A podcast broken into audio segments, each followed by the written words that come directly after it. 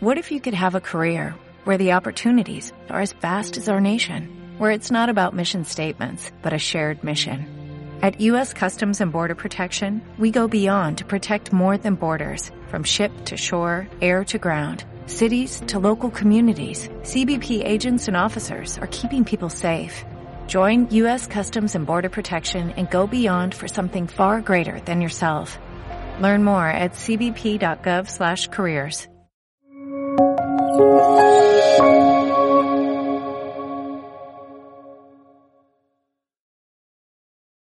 Muchas gracias por vuestra hospitalidad aquí.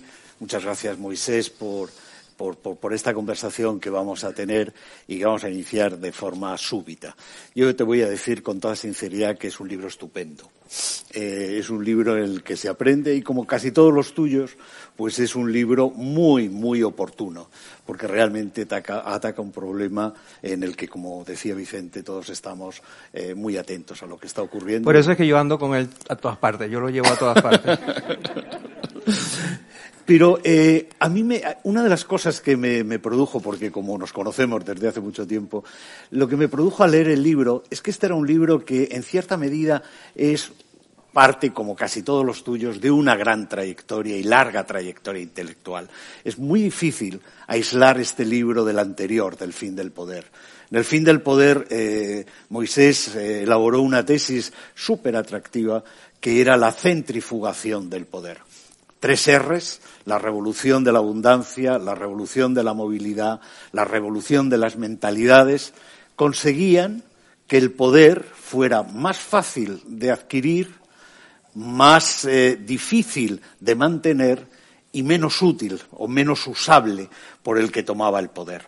El poder se descentrifugaba y aparecían los individuos diez años después, en el que han pasado muchas cosas, eh, eh, el libro que, que, tienen en las manos habla de fuerzas centrípetas del poder, cómo ese poder se concentra en los autócratas que tienen más fácil el utilizar todos los mecanismos de poder para más cosas de las que tradicionalmente habíamos pensado y eh, en el que esta vez en lugar de Rs hay Ps.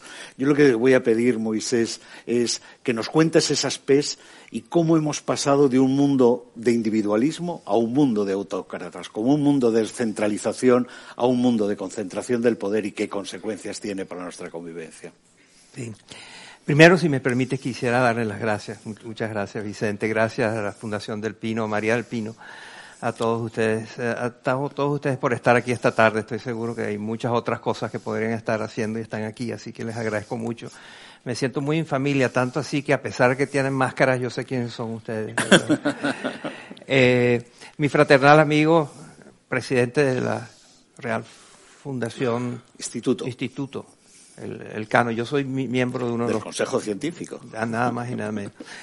Este, muy, muchas gracias. Somos muy amigos, como él lo dijo, de hace mucho tiempo y somos compadres intelectuales. Tenemos un intercambio intelectual frecuente y que me enriquece siempre y me, José Juan me sorprende. Él, él, él, siempre tiene una manera de ver las cosas con números que son realmente sorprendentes. Así que muchas gracias. Eh, también, por supuesto, mi, querida editorial Miguel Aguilar, Pilar. Eh, todos mis libros han sido en español, han sido publicados por, por Miguel y por Pilar. Y, y, bueno, gracias. Las tres P's son el populismo, la polarización y la posverdad. Eh, en principio no hay nada nuevo ahí. El populismo siempre ha existido, la polarización, la sociedad que es dividida, que se pelea, y, que, contrasta posiciones y, y, intereses, y todo eso en medio de influencias sobre la comunicación que llamábamos propaganda y ahora llamamos posverdad.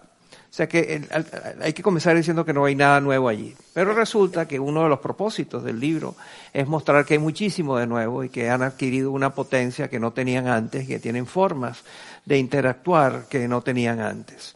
El populismo, como sabemos, es frecuentemente confundido como, con una ideología. Pues no, hemos visto que el populismo lo tienen los de la derecha y los de la izquierda y los del sur y los del norte y el populismo no es una ideología, es una caja llena de herramientas, trucos, tácticas y estrategias para obtener el poder y no dejarlo. Y lo, y lo utilizan todos. Y es, está basado en la vieja máxima de, divide y vencerás. Tú divide y te, te, quedas en el medio y algo ganas, ¿no? Eh, y la, la, gran división es entre el pueblo noble, eh, eh abusado, sufrido eh, y uh, maltratado por una élite abus, abusadora. ¿no? Entonces, ahí en el medio de esa, de, de, de esa choque entre el pueblo noble y una élite maligna, aparece siempre un caudillo o una caudilla que este, les ofrece al pueblo noble la posibilidad de no seguir siendo maltratado. Y, ahí, y así llegan los líderes populistas al poder. Lo que pasa es que esa división ahora se ha aumentado, ya no es la división entre esos dos bloques, sino que es la división eh, producto de la polarización, que es de todo tipo. Y entonces vemos que las sociedades están crispadas, están polarizadas, de una manera paralizante. Y muchas sociedades se ven paralizadas por la polarización. La polarización, yo digo, es como el colesterol. Hay el colesterol bueno y el colesterol malo. Hay una polarización buena, que es simplemente la, es democracia. Se organizan grupos que tienen diferentes intereses y chocan entre sí. Eso está bien. Pero hay una polarización tóxica, no democrática, que es eh, el, simplemente no aceptar que los rivales tienen derecho de tener un espacio político, tienen derecho a aspirar a la política, tienen derecho a, la posibilidad de gobernar. Y eso no se acepta, no se tolera, no es legítimo este, que los rivales existan. Ese es el, polarización que paraliza y la polarización que estamos viendo. Muéstrenme una democracia hoy en día y les mostraré, y ustedes mismos han visto cómo la, polarización tiene paralizado y hay cosas fundamentales que deben hacerse y no se hacen. Y esa polarización, a su vez, es influida por la posverdad. Antes se hablaba de la propaganda, lo que hacían los gobiernos para influir, dar información que influía sobre la gente. Hitler tenía el Ministerio de la Propaganda, el Partido Comunista Chino, en China hay un Ministerio de la Propaganda. Pero la posverdad en la que estamos viviendo trasciende la propaganda, la incluye, pero la trasciende. Y es la creación de un mundo artificial diferente eh, que está al servicio del poder este, que es, eh, el uso de la mentira, la mentira como instrumento normal de la política, eh, la, mendacidad como estrategia fundamental, la creación de grandes eh, mentiras.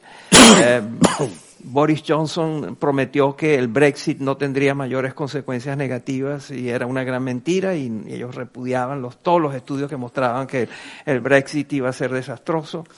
Eh, Donald Trump dice que él ganó las elecciones y que se las quitaron. Vladimir Putin dice, dijo mucho tiempo que no iba a invadir Ucrania, que estaba haciendo unos ejercicios militares, pero que no era su intención invadir. Y así conocemos todo. Si se ponen a pensar de políticos que conocen, van a encontrar que la gran mentira forma parte del arsenal comúnmente usado. Se ha normalizado la utilización de la mentira. Eh, y una de las cosas que hablaremos cuando hablemos de qué hay que hacer es la de disminuir uh, la impunidad de los mentirosos. Resulta demasiado fácil ser, decir mentiras grandes impunemente. Entonces hay que subir los riesgos, los costos uh, de decir mentiras uh, que, nos terminan afectando a todos.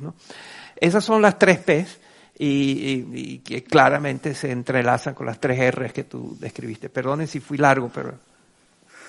Hay uno de los temas que a mí más me ha impresionado del libro, que son la, utilización de algo que, que, denominas que esto ha estado ocurriendo durante mucho tiempo y que es de una manera sigilosa. Y este es un tema que creo que, sería importante que eh, entendiésemos que esto no es la aparición súbita de los autócratas, sino que está preparado y que sigilosamente ha ido produciéndose la erosión, digamos, de la democracia en el continente. Creo que es muy importante. Aunque eh, solo sea para darte solidez intelectual y para poder pasar de las R's a las P's en diez años. El, um, eh, esto de, las, eh, de, lo sigiloso tiene que ver con cómo se toma el poder de manera autocrática. Históricamente eran dictadores, dictadores que se ponían sus gafas de sol, lentes oscuros, se paraban ahí con sus otros militares y decían nosotros somos el poder. Tenemos los tanques en la calle, los soldados en la calle, los aviones listos a bombardear, nosotros somos el poder. Ya no, ya no lo hacen así ya no es la toma del poder de una manera autoritaria no ocurre con un evento, con un golpe de Estado, ocurre con un proceso, un proceso donde poco a poco se van socavando los límites, pesos y contrapesos y, condiciones y hábitos, leyes que definen a una democracia. Y, y, eso todo se hace de manera sigilosa, de manera opaca, de manera invisible al ojo de la gente normal se pasan leyes los viernes por la noche cuando nadie los ve, se toman decisiones donde pones eh, para en, los tribunales y en el poder judicial pones gente tuya y efectivamente transformas el Poder Judicial en un apéndice del Poder Ejecutivo.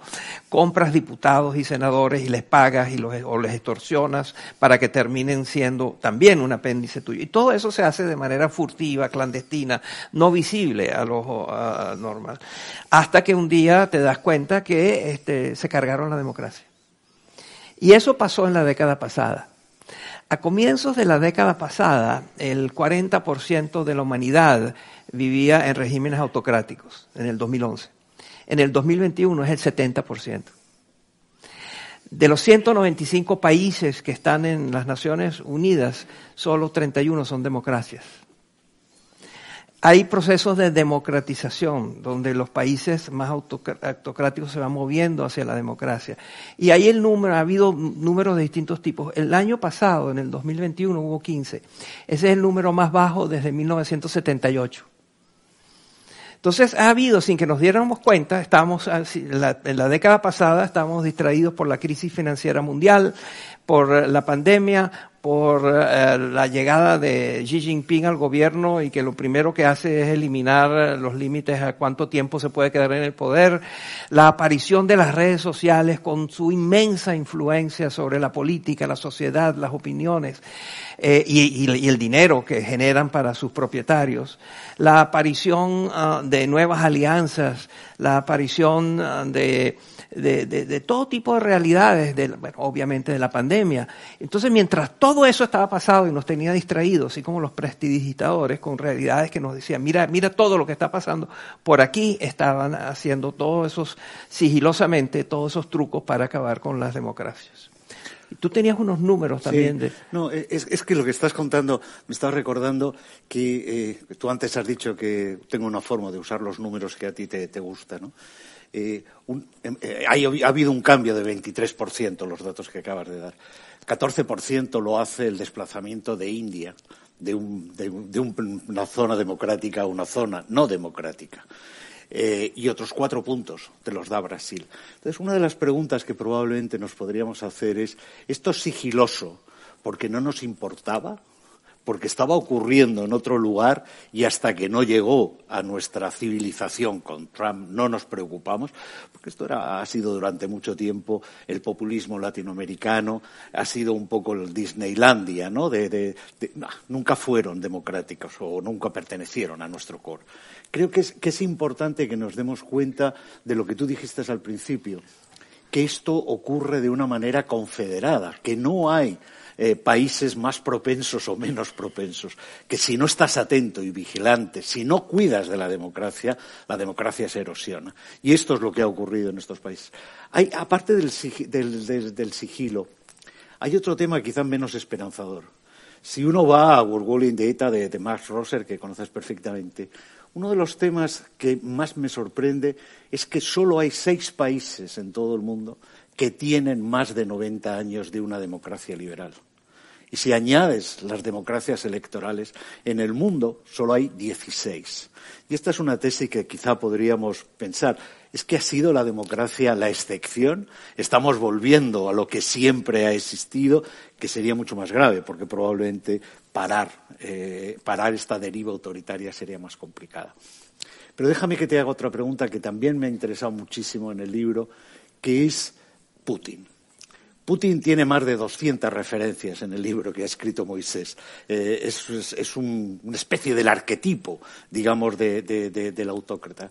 Y una de las cosas más interesantes es cómo, viendo lo que ha hecho Putin y cómo ha sentado el poder Putin, uno ve un cambio de, de percepción o de utilización del delito que eso conecta con uno de tus libros anteriores, Ilícito, en el que eh, lo que hemos pasado es de una corrupción en la que el sector privado contaba al sector público, a la aportación latinoamericana de los cleptócratas y de África que llegaron al poder y se enriquecieron.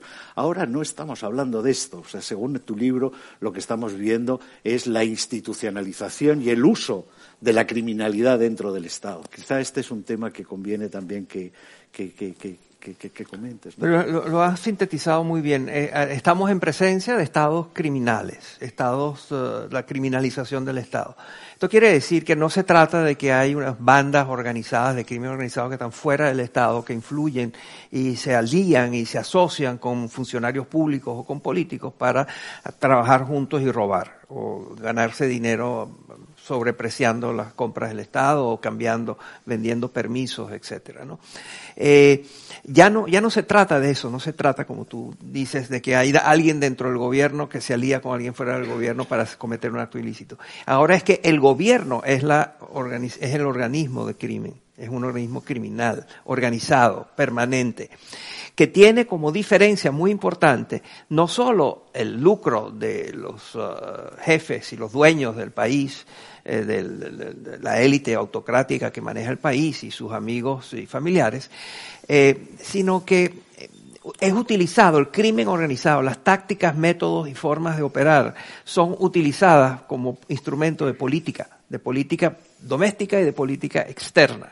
Y se utilizan los criminales y el crimen y las bandas organizadas al servicio del Estado para promover, apoyar objetivos de interés de los oligarcas que están en el poder o, o de, los, um, de los poderosos.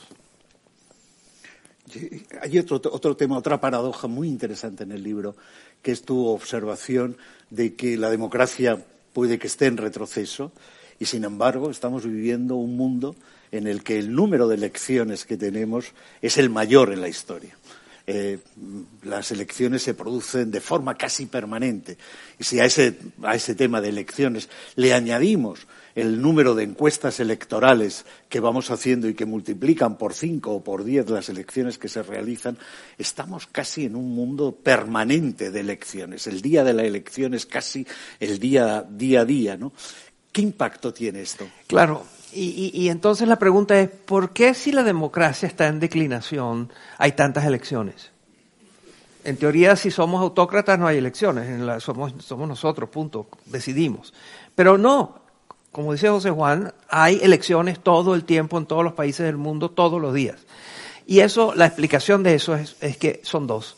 Uno, que ellos necesitan las elecciones porque necesitan legitimidad y las elecciones dan legitimidad y les confieren una cierta autoridad asociada a eso. Eso es lo primero. Pero lo, segundo es que las elecciones son de mentira. O sea, Víctor Orban, el húngaro, acaba de ser reelecto por cuarta vez y hay datos abrumadores de que se robó la elección a través de todo tipo de trampas invisibles, muchas de ellas, al sistema de conteo, al sistema de ascripción de circunscripciones, en fin, todo tipo de cosas fastidiosas, aburridas, de que nadie quiere saber que son utilizadas. Es la maquinaria electoral, es el sistema de elecciones, es la logística de las elecciones, aburrida, poco entendida, difícil de, de percibir si uno no es un experto, pero es transformada en un instrumento de poder. Y entonces Orban es hoy en día otra vez presidente o primer ministro o presidente de, Hungría a través de una elección trucada. Pero no es el, único. Eh, eh, en mi país, en Venezuela, hubo hace poco una elección este, donde uno pensaría que un gobierno que está presidiendo tan gran catástrofe, una catástrofe gigantesca, dice, pero bueno, ganaron las elecciones, un solo estado, este, o muy pocos estados fueron, fueron ganados por la oposición. Eh, y lo mismo lo hemos visto en, en Rusia. Entonces uno se pregunta, ¿por qué Putin, que es tan poderoso, tiene que hacer estas contorsiones piruetas institucionales para, para, para ser presidente? ¿Por qué no dice que es presidente? Que lo que todo el mundo sabe, todo el mundo sabe que él es el jefe. ¿Por qué lo hace? Bueno, por la búsqueda de legitimidad y por las grandes mentiras. ¿no? Hay un tema interesante con la referencia que acabas de hacer a Venezuela. Uno puede hacer muchas elecciones, pero es difícil convencer a la sociedad de que vote por políticas que están produciendo el empobrecimiento de los demás. Entonces, quizá la parte de la oferta de los autócratas es fácilmente comprensible, pero queda por explicar la otra, la demanda de autócratas, por qué les votamos. Eh, y este es un tema eh, bien interesante, porque si uno mira los datos económicos de los últimos 30 años, exceptuando China, no hay ninguna autocracia que haya conseguido generar mayores niveles de crecimiento, de prosperidad, que haya aumentado el nivel de escolarización, que haya aumentado la esperanza de vida de sus poblaciones. Todos ellos los, lo han deteriorado o han quedado atrás y, sin embargo, las sociedades les votan. ¿Cuánto de esto se explica por la antipolítica? ¿Cuánto de esto se explica eh, porque la información no llega o la gente no le presta atención a esas elecciones porque se repiten tan frecuentemente hasta que de repente se da cuenta de que es muy tarde para reaccionar?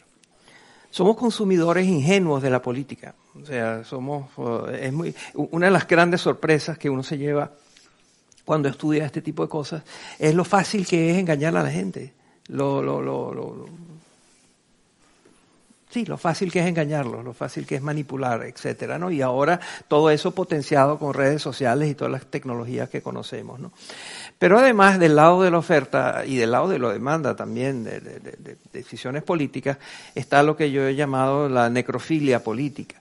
La necrofilia, como ustedes saben, es una perversión de la que sufren algunos seres humanos, que es un atractivo indetenible por los cadáveres una pasión por los cadáveres. Bueno, yo digo que hay una versión política de, la, de ese amor por cadáveres, que es un amor por ideas muertas. Ideas que han sido, han sido, probadas una y otra vez y siempre fracasan y siempre conducen a la misma catástrofe de miseria, corrupción, desigualdad, etcétera. Entonces, la necrofilia política está eh, en estos momentos en pleno auge. Este, basta oír los discursos de López Obrador, o del, de Castillo, el de Perú, o, no, no, por no mencionar la señora Fernández de Kirchner, ¿no? o Maduro. Son explosiones de necrofilia política. Eh, y, y, bueno, y eso está con nosotros. Yo, yo, lo que creo es que nos hemos acostumbrado a que la democracia eh, no necesita de nosotros más que ir una vez, si acaso, a votar, una vez cada cinco o seis años o cuatro años. Eh, y que no debemos hacer mucho más. Y bueno, y resulta que no basta, ¿no? Porque, porque es fácil perder la libertad, es muy difícil construirla. Y puede ser también que esto esté ocurriendo porque los grandes temas de la política, tal como se plantearon en generaciones anteriores, izquierda, derecha, eh, impuestos altos, impuestos redistributivos, defender a los trabajadores eh, eh, o crecer o mejorar la productividad, todo esto se ha ido diluyendo en otros ejes, el eje izquierda-derecha ha desaparecido y han aparecido ejes identitarios, eh, guerras culturales, que están fragmentando la capacidad de la sociedad para entender realmente qué es lo que te estás jugando. Y entonces la política es una colcha de retazos, en la cual la polarización es que ya no tienes la polarización, como dije antes, entre el, pueblo y el eh, la élite, sino que tienes la, el, el pueblo, la élite encontrados o en, choca, en choques, pero después tienes todo tipo de identidades, todo tipo de, de, de, afiliaciones muy, muy directas.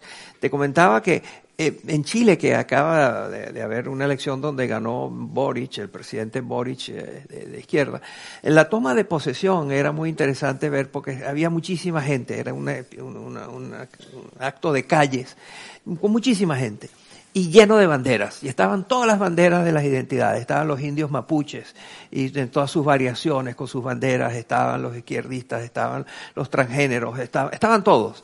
todas las banderas estaban allí. Faltaba una, la de Chile. Eso era la afiliación de la gente a sus identidades, no a su país. Y eso métele a eso redes sociales, más polarización, más todo lo demás, y te da la situación tan precaria que hay para la democracia en muchos de estos países. ¿Cómo gobiernas tú un país en el cual eh, es una colcha de retazos donde tienes todas estas identidades a la vez exigiendo tener el derecho de ser autónomos y, defender sus derechos, por no mencionar todo el tema regional, ¿no? Ahora, probablemente también estemos infravalorando el discreto encanto de la democracia. No mm. estemos explicándole a la gente lo que significa la democracia. Y se me estaba ocurriendo, y me gustaría un poco que comentases más sobre eh, qué consecuencias como los autócratas como Putin pueden tener en, el, en rehacer la geoestrategia global. Eh, eh, cuando, cuando, uno, cuando uno se da cuenta de que eh, esa, esa, esa, historia de, de, fragmentación que la que estás, de la que estás hablando quizá puede quedar como dentro del país, pero sin embargo los autócratas se confederan y pueden generar grandes cambios en la geoestrategia y lo que está ocurriendo en Ucrania, sin duda alguna, es un tema importante. ¿Realmente pueden Pueden, eh, puede haber autócratas, recuerda aquello de Lenin, socialismo en un solo país, eh, puede haber autócratas solo en, un eh, solo en un país o los autócratas para realmente amenazar a la democracia tienen que tener también una dimensión internacional o la tienen ya. Sí, en el libro hay todo un capítulo, como tú sabes, hay, un capítulo dedicado a eso, a la globalización de los autócratas, ¿no? Y son, generan grupos de apoyo mutuo. Estamos viendo, justo en estos días, ayer y hoy, eh, vimos otra vez al, presidente de Hungría, a Víctor Orbán, diciendo que él va a seguir apoyando a, Putin, eh, que en todo el tema de las sanciones. Eh, que él va a seguir comprando petróleo de Rusia y pagándole en, rublos, y, violando todas las sanciones, que él va a abandonar la, política común de la Unión Europea en este sentido. ¿no? Entonces sí, y, lo estamos viendo, estamos en, América Latina vimos un intento ah, que más o menos ha fracasado, pero que sigue estando allí, que era el, todo el la alianza que, creó Hugo Chávez con la esperanza de unir el ALBA, ¿no? unir a todos los países de América Latina alrededor del socialismo del siglo XXI. Eh, entonces ellos sí tienen la necesidad y la propensión a buscar socios, colegas, cómplices y aliados en otros países. No, hablaba antes de los discretos encantos porque eh, cuando las democracias se unen para ponerle a un arquetipo de dictador y de autócrata como Putin sanciones económicas, tenemos, eh, tenemos dos, dos temas que deberíamos analizar. Primero, que no todo el mundo cree que lo que Putin está haciendo es condenable. Occidente no está en estos momentos siendo el hegemónico y la lista de los países que se abstuvieron o votaron en contra de la resolución del Consejo de Seguridad deberíamos de analizarla con mucho cuidado si pretendiéramos pensar que Occidente tiene otra vez capacidad para crear un mundo, un mundo eh, con sus normas. ¿Se puede transigir con los, con los autócratas? porque si no somos capaces de imponer el modelo en el que hemos pensado con todas nuestras líneas rojas, todos los condicionantes de la democracia liberal, eh, como antes eh, Vicente hablaba, las libertades, derechos humanos, checks and balances, podemos eh, intentar aislar a los autócratas transigiendo con los que todavía no han llegado allí para que nos refuercen? Eso depende también mucho de la narrativa, ¿no? Y tiene que ver con la, cómo presentar la democracia de una manera que sea más atractiva, más interesante, ¿no? Eh, y, y sí es verdad que las narrativas iliberales, y sobre todo las que, aquellas que están profundamente enraizadas en la antipolítica, ¿no? Todos conocemos a alguien que dice que la política no sirve para nada, que todos los políticos sin excepción son ladrones, corruptos, eh, gordos y feos, eh, que no, o sea, hay, hay una narrativa que, que, muy, la antipolítica, todo es malo, todo lo que está, pasó antes no sirve, todo lo que, y es borrón y cuenta nueva, y hay que traer nuevas caras y nueva gente. Bueno, en muchos casos eso es verdad, pero en muchos casos también eso ha destruido países, ¿no? Este, simplemente las caras nuevas, por ser nuevas, no necesariamente son más capaces. Y hay caras viejas que son, que tienen la experiencia y que pueden ser puestas al servicio de, la democracia.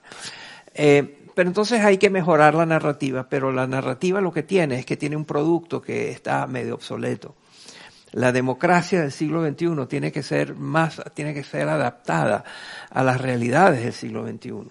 Estas son democracias que van a tener que lidiar con problemas que no, que, inéditos. O sea, lo que viene en términos de cambio climático y las consecuencias que eso tiene para la sociedad y su gobernabilidad son gigantescos y no los hemos vivido nunca o lo que va a pasar con la inteligencia artificial y cómo eso, y eso trasciende fronteras, trasciende gobiernos, trasciende regímenes, este, y hay que, tú no puedes seguir ofreciendo la democracia con base solamente en los cuatro pilares, hay, hay que poner la democracia, hay que alinearla a lo que son las exigencias de la vida cotidiana de la gente en el siglo XXI donde hoy en día los refugiados por razones climáticas exceden el número de refugiados por conflictos armados. Entonces, los conflictos armados han desplazado menos gente y han creado menos refugiados que el, calentamiento global. Y eso va a seguir. Y va a seguir, y va a seguir, y va a seguir. De pronto va a, yo estoy convencido que en los próximos cinco años vamos a ver cataclismos que no habíamos visto nunca, con costos humanos y materiales que no habíamos visto nunca. Este, y, bueno, entonces la narrativa es importante y hay que ganarle la guerra a la narrativa, pero no puede ser la narrativa de la defensa de un sistema democrático que no ha sido actualizado a las realidades del siglo XXI. Creo que ese es el punto importante. Ana Botín decía el otro día que el problema de, de, la, de, Occidente es que intentaba llegar a un mundo digital con una regulación que estaba en el mundo analógico. Y creo que más o menos exactamente lo que acabas de describir. El tema es cómo te vas a un mundo analógico, del mundo analógico al mundo digital, cómo mejoras la eficiencia económica, eh, la capacidad de distribuir eh, prosperidad, garantizar derechos cuando eh, tus parlamentos están polarizados y la capacidad de tomar decisiones cada vez es menor. Este yo creo que es uno de los, de los problemas más importantes. Quizá hilando sobre esta, esta historia de polarización de parlamentos, capacidad de hacer frente, ¿cómo ves España? Eh, porque estamos hablando, estamos hablando de un mundo de autócratas en la que parece que los riesgos vienen de Erdogan, de Putin, vienen de, personajes que ya están instalados. Pero eh, tenemos unas elecciones en Francia este fin de semana y hemos visto una campaña electoral eh, bastante, bastante preocupante. Las, las, los signos que vienen de la vitalidad democrática en Europa y en Estados Unidos pues son también preocupantes. ¿Cómo, ¿Cómo, ves ese problema antes de que se produzca esa llegada de autócratas? España. Sí. O sea, para que te mojes. Eh, yo creo que España es uno de los mejores países del mundo. Y no lo digo porque estoy en España. Este, yo me ocupo. mi trabajo consiste en escribir columnas. Mi columna se llama desde hace muchos años El Observador Global cosa que cuando me dijeron que se llamaba así yo odié, este, pero después me gustó mucho y aquí está uno de los responsables de, que me llamen el observador global. Pero eso es lo que hago, yo trato de entender qué está pasando en el mundo que no es específico a un país, pero que está pasando en muchos países. Y entonces me intereso por entender países y me ha interesado mucho España. Y yo sí creo que España es uno de los mejores países del mundo. Este, con, si quieren, hacemos juntos la lista de defectos, y falencias y, malas, circunstancias que hay en España. Eso, pero esa es fácil de hacer. Eh, la lista de cosas ah, positivas que tiene España es enorme y, pero lo que siempre me sorprende de España es la propensión a la autoflagelación. O sea, tú hablas con cualquier español en promedio, le preguntas por España y te va a dar una descripción del país que dice, bueno, déjame ir al aeropuerto inmediatamente, yo me voy de aquí, ¿no? Este, pero, pero hay, hay una propensión a la autoflagelación que yo no sé si obviamente tiene raíces culturales, otras tiene raíces producto de la crispación, producto de la pelea, de las rivalidades partidistas, el, partidismo eh, exacerbado, etcétera, ¿no? Eh, pero entonces, primero está la autoflagelación, segundo eh, está una de las cosas que hay cuando uno hace cosas que me sorprenden, cuando uno hace la lista de los principales problemas que va a tener España en los próximos 5 o 10 años, ¿qué le va a pasar a España? ¿Cuáles son los problemas? ¿Cuáles son los retos que tiene que enfrentar España en el, futuro próximo? Hay una lista, que esa también se puede hacer. Pero tú comparas esa lista con lo que es la conversación nacional de España y no hay solape. No, no, no se parece en nada. La lista de lo que es urgente atender y empezar a, a, fortalecer, a hacer, no tiene nada que ver con lo que es el debate nacional. Abran los periódicos, oigan los noticieros, vean las redes sociales y van a encontrar que ese es un mundo que habla de una España que no es la que eh, hace falta preparar para lo que viene, ¿no?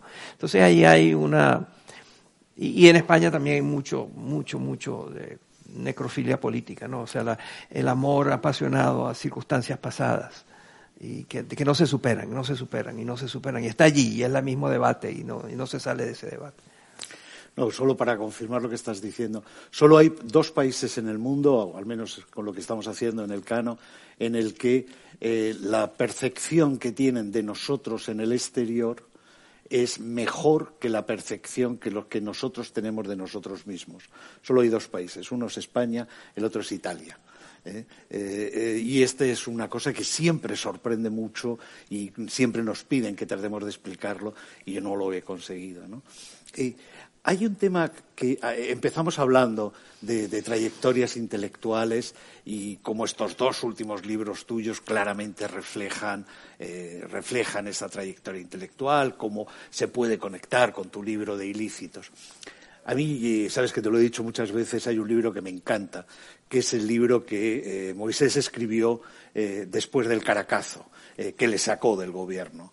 Y es las lecciones de por qué no funcionó un plan en el que se pretendía ofrecer a la sociedad un plan de reforma, de crecimiento, de, eh, digamos, de, descentralización, de, intento de, dejar que el petróleo fuera eh, el, el, corazón de, Venezuela. ¿Qué aprendiste ahí y cómo eso que aprendiste ahí te ha permitido ir hilando estas historias que nos has estado describiendo en estos minutos, porque creo que la conexión no solo es con el fin del poder o ilícitos, creo que esto es una parte de tu vida. O sea, esto lo, eh, tus libros son tan interesantes y son tan novedosos porque en realidad son ejercicios de introspección mm. de qué es lo que te ha ido ocurriendo a ti y esto es lo que probablemente hace que sean más divertidos de leer de lo que es habitual. Ese libro se llama Tigres de papel y minotauros eh, un análisis de la economía política las reformas eh, en Venezuela. Es un libro doloroso.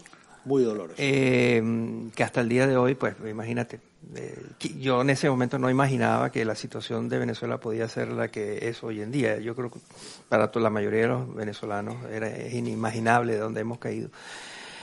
Eh, ese era un, mi intento, ya yo estaba fuera del gobierno y era mi intento de, explicarme a mí mismo qué es lo que había sucedido. Y, no, hay una línea sola, ¿no? Este, la línea chavista de lo que pasó, o sea, es que en Venezuela había mucha pobreza, mucha corrupción y mucha desigualdad. Entonces, si uno va y busca los indicadores internacionales de las Naciones Unidas, del Banco Mundial, etcétera, y dice, bueno, ¿cómo estaba la pobreza en Venezuela? En ese momento, cuando, cuando se alzó Chávez. Bueno, Venezuela no era el país más pobre de América Latina y, per cápita el mejor lugar para ser pobre de América Latina era Venezuela. Entonces la pobreza no te explica lo que pasó. Ah, bueno, pues es la desigualdad. Ah, bueno, veamos los indicadores de desigualdad del índice de desarrollo humano o cualquiera de los índices del Banco Mundial. Bueno, la desigualdad, si era por desigualdad, Chávez debió ser brasileño que tiene, es el, Brasil es el campeón mundial de la desigualdad. Colombiano, chileno, Chile es uno de los países más desiguales del mundo, pero no, Venezuela estaba mucho mejor en términos comparativos que esos otros países. Corrupción, transparencia internacional, el índice de corrupción. Vamos a ver cómo era la corrupción en Venezuela. Claro que había corrupción, por supuesto, pero comparada con México, comparada con Brasil, comparada con Argentina. Entonces ninguna de estas explicaciones ayuda a entender lo que pasó en Venezuela. El, uh, el, tema del petróleo, ¿no? Venezuela esencialmente es un petroestado donde la sociedad, la economía, la política, todo de, circula alrededor del petróleo. Eh, y allí, este, claramente, mm, una de las cosas que se subestimó es cuán arraigada estaba la cultura del petróleo y por lo tanto, el derecho a la riqueza que tenían y se sentían los venezolanos. Los venezolanos nacen y van al colegio y les dicen que Venezuela y su país es muy rico este, y tiene todo el mundo de, petróleo. Entonces resulta, bueno, ¿cómo es eso de que el país es tan rico y yo soy tan pobre? ¿por qué mis condiciones de vida no mejoran si, si, si somos tan ricos? Entonces, eso es un, siempre hay un tema allí en los países petroleros de que, ¿por qué si el país es tan rico yo soy tan pobre? Y entonces, como la explicación no es buena, tumban a los gobiernos, excepto si eres alguna de las monarquías del Golfo Pérsico, que, son las que manejan esto de, otra manera. Eh, finalmente, lo que debo decir es que, por supuesto, en ese, en ese, gobierno, en ese equipo de gobierno se cometieron errores garrafales, gigantescos, trascendentes. Eh, pero, pero creo que era la sociedad no estaba preparada, no era, era mentira, que la sociedad quería lo que estaba ofreciendo el presidente Pérez. Esto es interesante. Nos quedan cuatro minutos del tiempo que nos han asignado y entonces creo que podemos hacer como cualquier libro de, ciencia política. Eh, tienen diez capítulos, nueve son análisis muy, muy, muy minuciosos de aspectos muy importantes. El último es el de las soluciones que se despacha en quince páginas porque no sabemos qué hacer. ¿Qué hacemos? Ese es el maldito capítulo diez. Ese es el capítulo diez. Siempre llegamos al capítulo diez que es, bueno, ¿y qué hacemos? ¿Y qué hacemos? En el caso concreto de la, de la, concentración de poder y lo que está pasando con la, revancha de los poderosos, ah, hay varias cosas que se deben hacer. Ya mencioné la de disminuir la impunidad de la mentira. Eh, hay, hay, hay, hay, la necesidad de hacer más transparente la manera opaca con la, como la, cual se está conculcando las democracias. Hay que ser más, hay que estar más alerta, ser más visible, desarrollar más instrumentos, instituciones, tecnologías para, para, para, para que no sea tan fácil eh, destruir la democracia desde adentro sin que nadie se dé cuenta. Eh, hay, que hay que hacer que seamos mejores consumidores digitales todos los países del mundo tienen uh, organizaciones que protegen al consumidor, al consumidor de productos, de servicios, etcétera. Necesitamos una, un, entes que protejan al consumidor digital. Todos nosotros somos víctimas de las nuevas tecnologías que saben todo acerca de nosotros, este, y nosotros les dejamos que sepan todo acerca de nosotros para luego utilizar esa información, la empaquetan y la venden y la distribuyen ah, y la utilizan para efectos comerciales y de publicidad eh, o para efectos políticos. Entonces, es necesario proteger al consumidor de las tecnologías digitales. Esto no quiere decir censura, no quiere decir que tenga que estar en manos del gobierno, lo que quiere decir es que Internet tiene la posibilidad, Internet es esencialmente un, un espíritu y un ánimo de tecnologías descentralizadas. Yo creo que se pueden utilizar las tecnologías descentralizadas para proteger a los consumidores digitales. Eh, yo soy, con respecto a la posverdad, yo soy optimista. Este, yo creo que hay tecnologías que vienen en camino que nos van a permitir ser menos ingenuos en el uso de, productos digitales. Eh, vamos, la posverdad va, va a ser más complicada porque va a haber tecnologías que nos van a ayudar, pero se van a combinar con uh, cambios legislativos donde Europa está teniendo un liderazgo, pero en Estados Unidos también se le sigue, donde hay, eh, hay la, la idea de, de, de, de, proteger la privacidad, nuestra privacidad, que tengamos derechos a sentirnos seguros de que cuando estamos mandando un mensaje por, por email no lo están leyendo 300 organizaciones que nos quieren abusar. Yo, creo que eso no va a desaparecer, este, va a estar con nosotros por un tiempo, pero vamos, va a mejorar. Yo creo que pronto tendremos más instrumentos tecnológicos y legislativos que nos van a proteger un poco más de la desnudez con la cual nosotros operamos en el mundo eh, de Internet. No, vamos a estar acabando porque creo que Vicente tienes ahí un buen taco. Solo tiene 350 preguntas. no, pero mientras sube, uso una reflexión sobre lo que acabas de decir. Yo creo que hay que proteger al consumidor digital, pero también hay que proteger al consumidor en el mercado político. Los consumidores compran de todo en el mercado político sin chequear muy bien qué es lo que están comprando. Y este es un tema que probablemente es complicado presentarlo a la sociedad, pero Montaigne dedica sus, ensayos a la Boétie. La Boétie fue uno de sus amigos que escribió un panfletito de 50 páginas que se llama La servidumbre voluntaria. Y creo que eh, una parte de la sociedad está en ese proceso de aceptar la servidumbre voluntaria. Eh, y esto nos debería de, choquear un poco. Si hay que parar a los autócratas, eh, quien lo tiene que parar son los individuos. La poesía decía, no hay que luchar contra ellos. Lo único que hay que hacer es dejar de apoyarlos. Y creo que esa, reflexión de un consumidor de producto político mejor que el que tenemos, más avisado, es algo que también debería de estar en ese proyecto de mejora de, de, nuestros derechos porque esto va en serio. Esto no es una broma, esto no es marginal, esto va en serio. Sobre todo si uno tiene en cuenta que la democracia ha sido absolutamente excepcional en la historia de la humanidad. Estamos, estamos en, un, hemos vivido un mundo que creemos que siempre ha existido. Keynes decía, una de las características de la humanidad es acostumbrarse a lo que tiene eh, al lado y darlo por seguro y por cierto irreversible, no es verdad, eh, como, como, él lo comprobó en los, en los años 30. Eh, creo que este es un tema de, de, mejorar y de, de, defendernos no apoyando a los otros.